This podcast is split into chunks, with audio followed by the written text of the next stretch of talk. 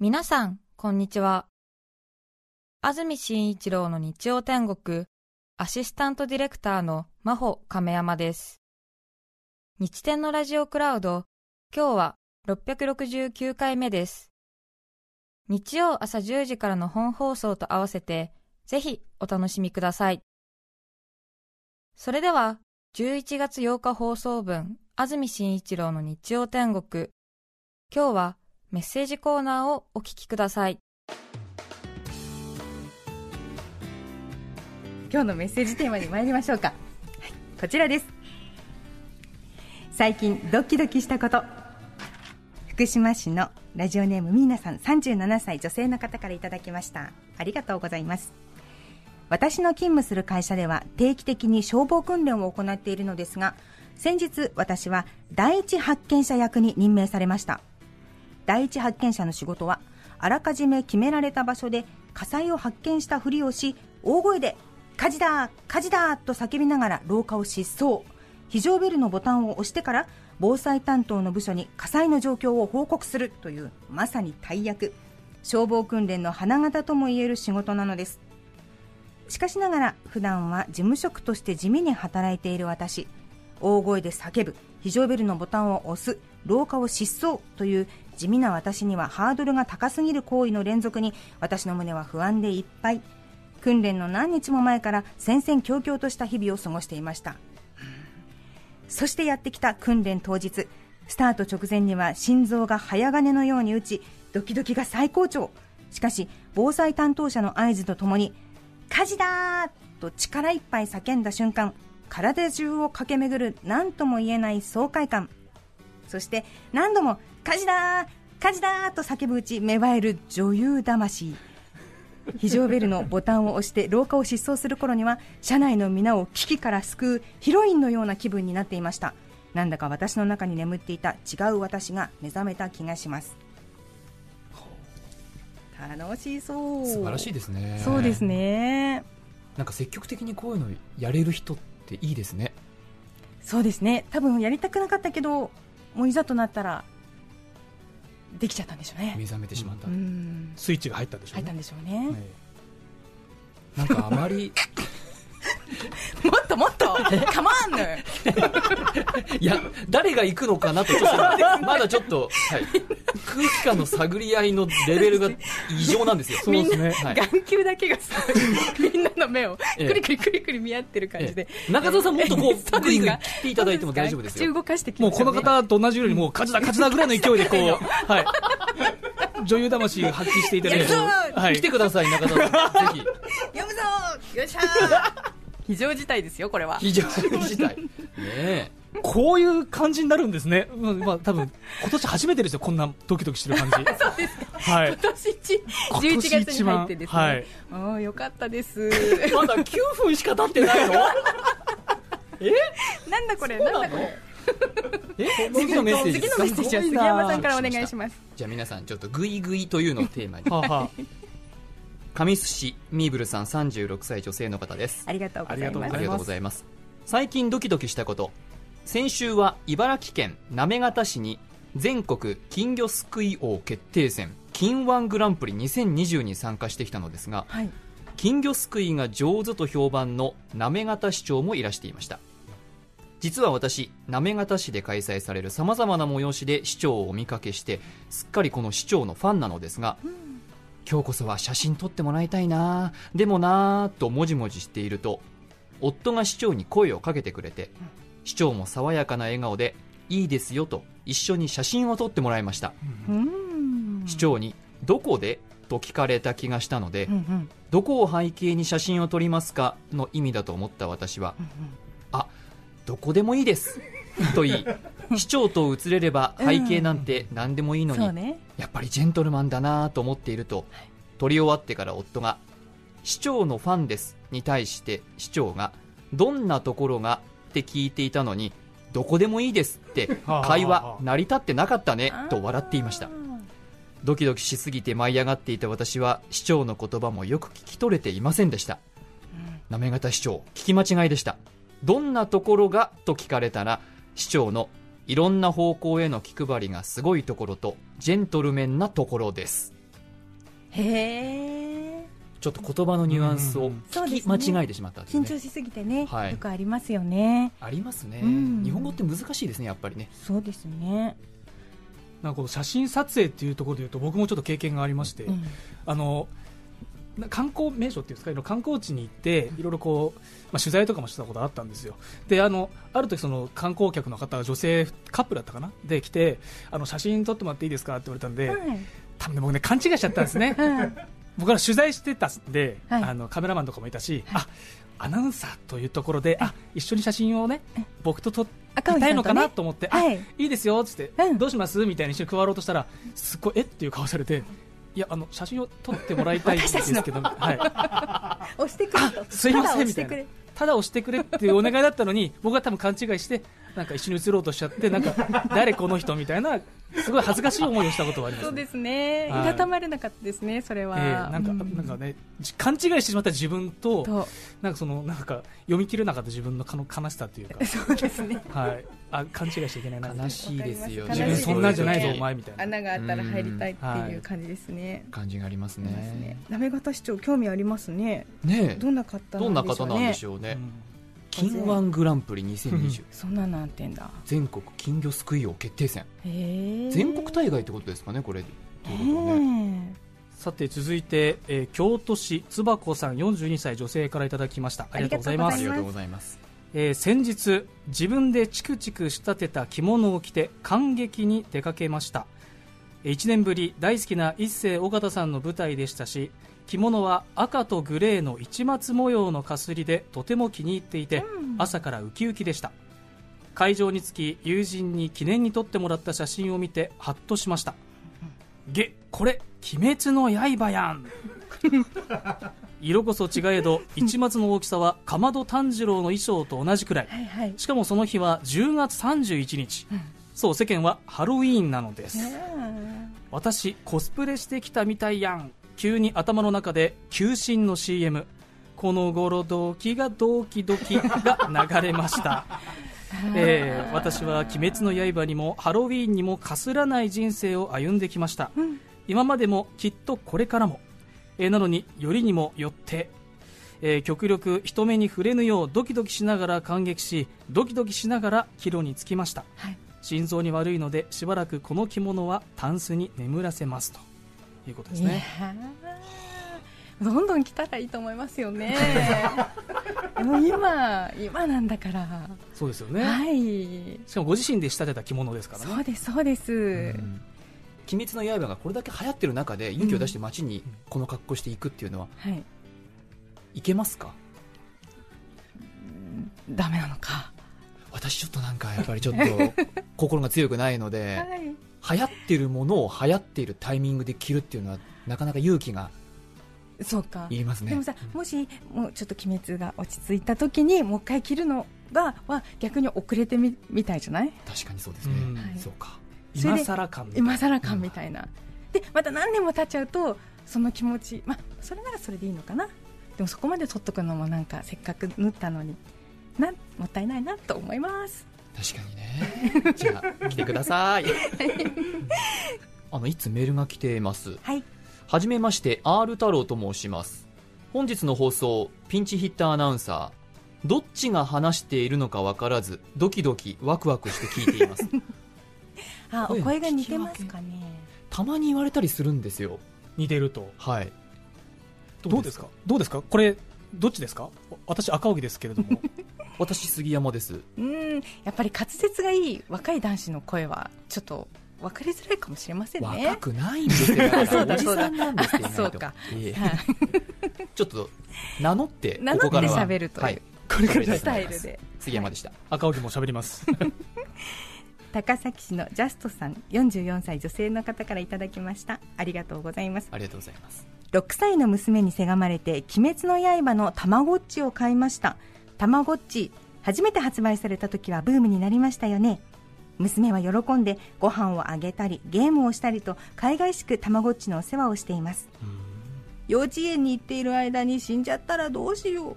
と目を潤ませる娘のため平日の日中は私がたまごっちのお世話をすることになりました。1時間おきぐらいでたまごっちがピロピロとなります。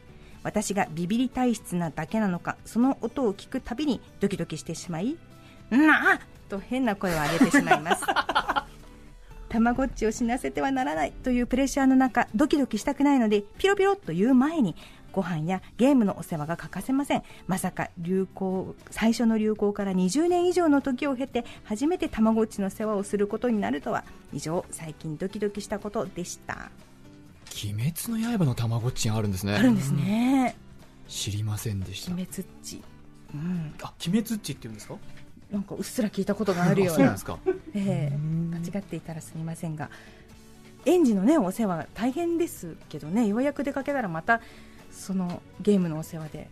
ははは。休まらませんね。子供の次にたまごっちと。赤荻さんちっちゃいお子さんがいらっしゃるんですよね。そうですね。小学校1年生と年少と1歳と3人いるんですけど。確かに今子供たちすごくハマってますね「鬼滅の刃」自体に。へ昨日も妻と子供2人が映画館に行って、うん。私が1歳の子供を抱っこして公園でブラブラするみたいな。え。ありましたけどね。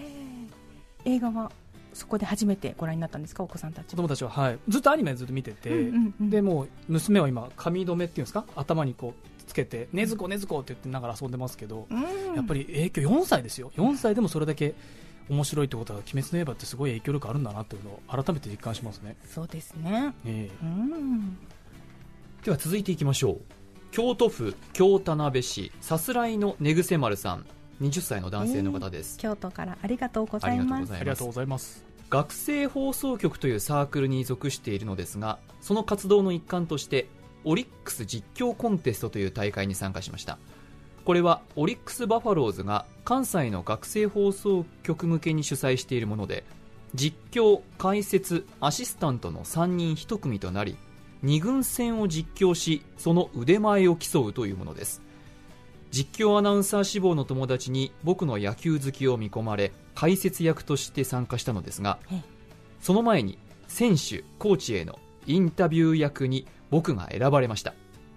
お相手は紅林選手という高卒ルーキーで、うん。僕は初めて間近で見るプロ野球選手を相手に直立不動ガチガチになりながらふと気づきました僕よりも年下やん。おおあそうか。年上のインタビュアーに堂々と受け答えする紅林選手に対し年下のプロ野球選手を相手にドキドキの僕、はい。情けなくなりました。結果は6チーム中3位。来年は優勝を目指して頑張りたいです。僕の最近ドキドキしたことでした。プロ野球選手を目の前にしたら緊張しますね。あやっぱりそうですか。しますよ。やっぱり最初のインタビューとか緊張したインタビューってあるんじゃないですか、それはもう言葉が出ないですね。あわあわしちゃってええ。手も震えちゃうしまたそんな自分をに気づいて緊張が自家中毒みたいになっていくっていうところありますよそうでねすよね、うん。赤荻先輩も思い出の緊張インタビューってあったりします？やっぱりさんまさんかな。ずっとテレビで見たもうあのさんまさんが目の前にいてうん話,、まあ、話を聞くだけでも嬉しいことだけどちゃんと仕事をしなきゃいけない。でも聞こうとすればするほど頭が真っ白になってでさんまさんは面白がっていじってくれるけどいじられればいじられるほどまたよく分かんなくなってしまってっていう。何を聞いたかすらもいまだに覚えてない、そうですか。私杉山は人生で初めてのインタビュー、うん忘れもしない。駅は成城学園前。はい。聞いた相手50代主婦。質問好きな味噌汁の具は何ですか？これに震え上がるほど緊張して、カメラに映されながらマイク持って、うんうん。自分で人捕まえて、はいすいませんお時間いいですか？好きな味噌汁の具は何ですか？カミカミでしたよ。そうですよね。すごくわかります。本当に。ちょっとお顔とか忘れてしまいましたけど、ね今でもあの手の震えは忘れられない。そうですね、はいまた大体断られるから断られ、10人断られてようやくお一人だったりするとね、え本当に涙が出るようなありがたさとありがとう50代主婦緊張と。っていう感謝の思いもあって。ちなみにそれ好きな具材は何だったの？答えは。豆腐。忘れもしない。今でも食べるときに思い出す。私も豆腐好きよって。はい。懐かしいです。さあ続きまして中央区もんちゃんさん女性からいただきました。赤荻さんです あ赤荻喋っております、えー最近ドキドキしたことというかまだドキドキが止まらない状態です。というのも子供の小学校の役員で広報を担当していますが来週広報誌の表紙に使う6年生の集合写真を撮りに行くのです、今からドキドキが止まりません。全員目を開けてくれるかな？みんな笑顔で撮れるかな？ピンボケしないで撮れるかな？などなどドキドキポイントがいっぱいです、えちなみに我が子も6年生なので感極まって私が泣いてしまわないかという心配もあります。お三方はたくさんの緊張の場面を乗り越えていることと想像します。緊張がほぐれる方法があれば教えてくださいということでした。緊張のほぐれる方法。方法ですね、はい。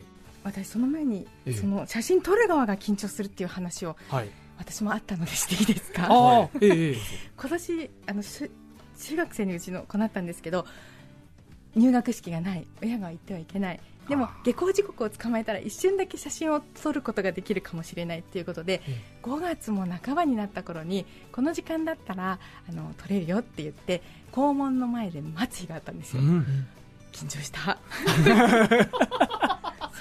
でもなんか、えあのちょっと出てくる時間に、えっと、打ち合わせ不足で間に合わなくて、うん。あのもっと近づいてすぐ撮りたかったんだけどえ間に合わなかったからすごく失敗して、はい、取れなかったんですか？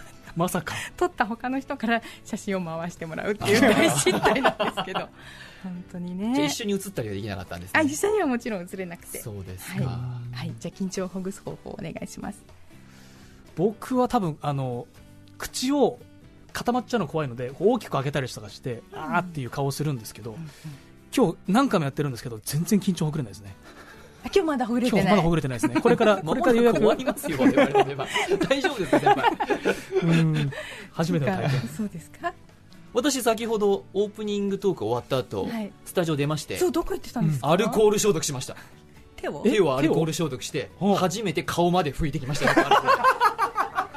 ちょっとスースーするるの？ほっぺたのあたりが。えちょっとスースーするだけですけど若干ほぐれた感じはあります、はい。そういう使い方あるんだね。ねちょっと初めて使ってみましたね。ちょっと緊張でちょっと行動もおかしくなったかもしれないですすごい面白い。杉山さん赤荻さんはなんとここまでになりました そうなんですよね。そうなんです。そうなんですよ。残念です。ありがとうございました、ありがとうございます。後半戦もねちょっとお楽しみの方が、うん。そうですね。ははいい、安住紳一郎の日曜天国今日は安住さんがお休みでベックちゃんにこの時間は来ていただいています、改めましてベックさんのプロフィールご紹介しましょう、韓国ソウル市のご出身。1991年生まれ現在29歳です。茶道や着物折り紙など日本の伝統文化に興味を持ち9年前に来日日本語学校に通っている時にスカウトされてファッション誌ジッパーのモデルとしてデビュー。その後モデルやタレント活動をしながら美術大学大学院に通い油絵を専攻。個展や展覧会で作品を発表しています。9月にゲストに来ていただいたばかりですので、はい。また会えて嬉しいです。嬉しいです。最近も忙しくしていますか、はい、いろいろ頑張ってます。ねえ。ねえいろ。いろ海外に飛び出したり、はい。お芋を焼いたり、はい。カタツムリを育てたり、はい。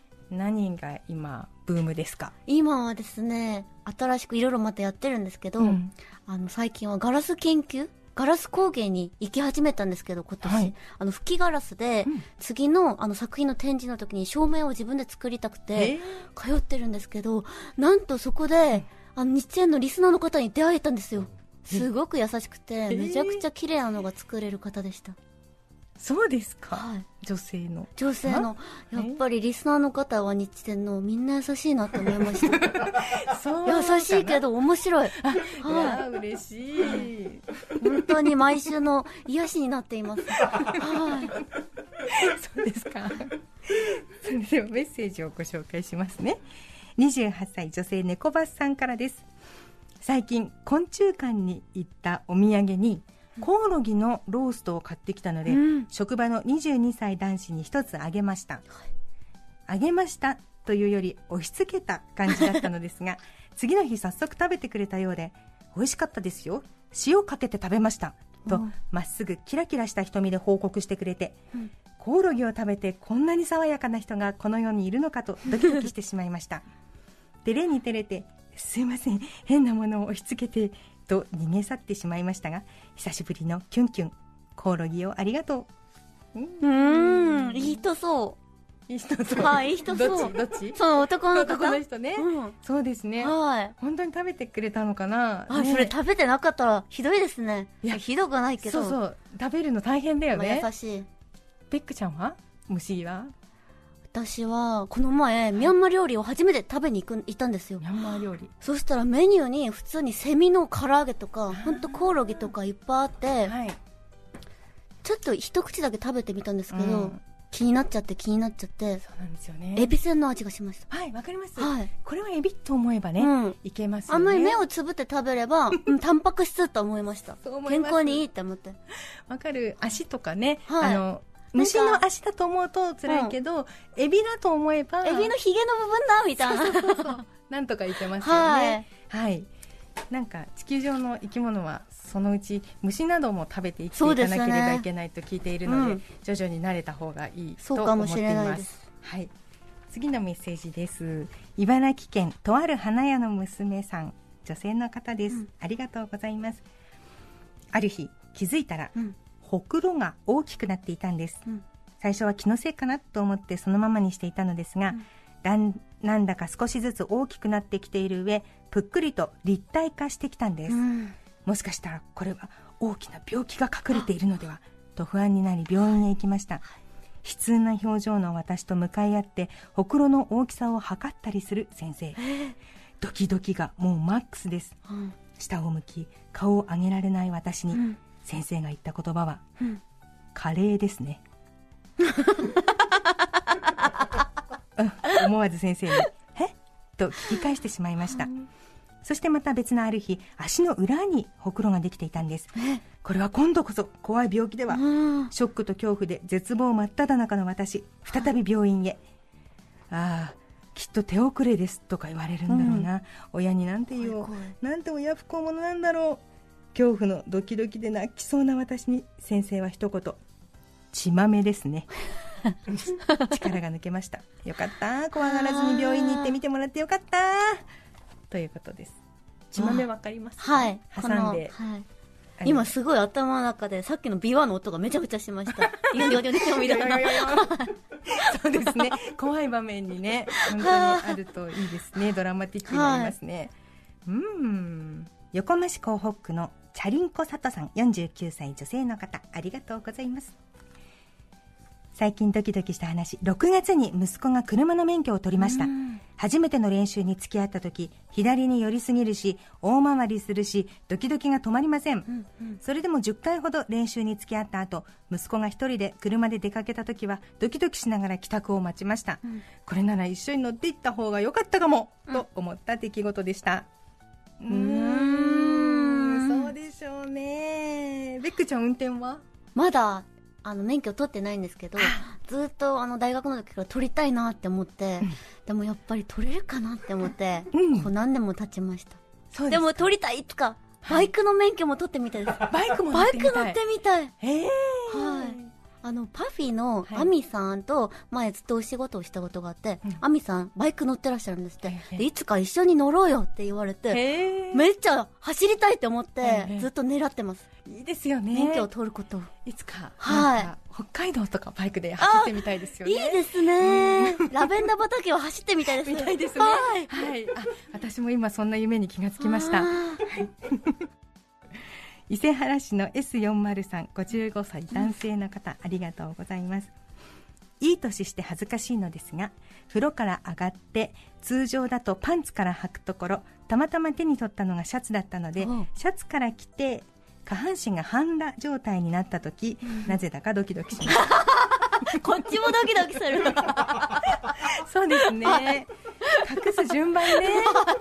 それありますよね。わかります、わかります。考えちゃったわ 寒そうって思いました。何なんだろうね、あれ。はい下からだよね、うん隠すとしたら。はい私も帰宅してうん、なんかの表紙に下だけ全部脱いで、い上はコートまでしっかり着込んでた時に、これはおかしいと思って、あの、下を探すより慌てて上まで脱いで、まず全裸になったっていうことがはありましたねい。。うんうん11月8日放送分、安住紳一郎の日曜天国。メッセージコーナーをお聞きいただきました。それでは今日はこの辺で失礼します。安住紳一郎の日曜天国主のいない日曜日緊張の2時間です。お聞きの放送は全集中現実逃避の呼吸1の方。TBS ラジオ FM905 AM954 さて来週11月15日の安住紳一郎の日曜天国。メッセージテーマは私の気分が上がるときゲストは古文房具収集家たいみちさんです。それでは来週も日曜朝10時 TBS ラジオでお会いしましょう。さようなら。安住紳一郎の TBS ラジオクラウド。これはあくまで試供品皆まで語れぬラジオクラウド。ぜひ本放送を聞きなされ954905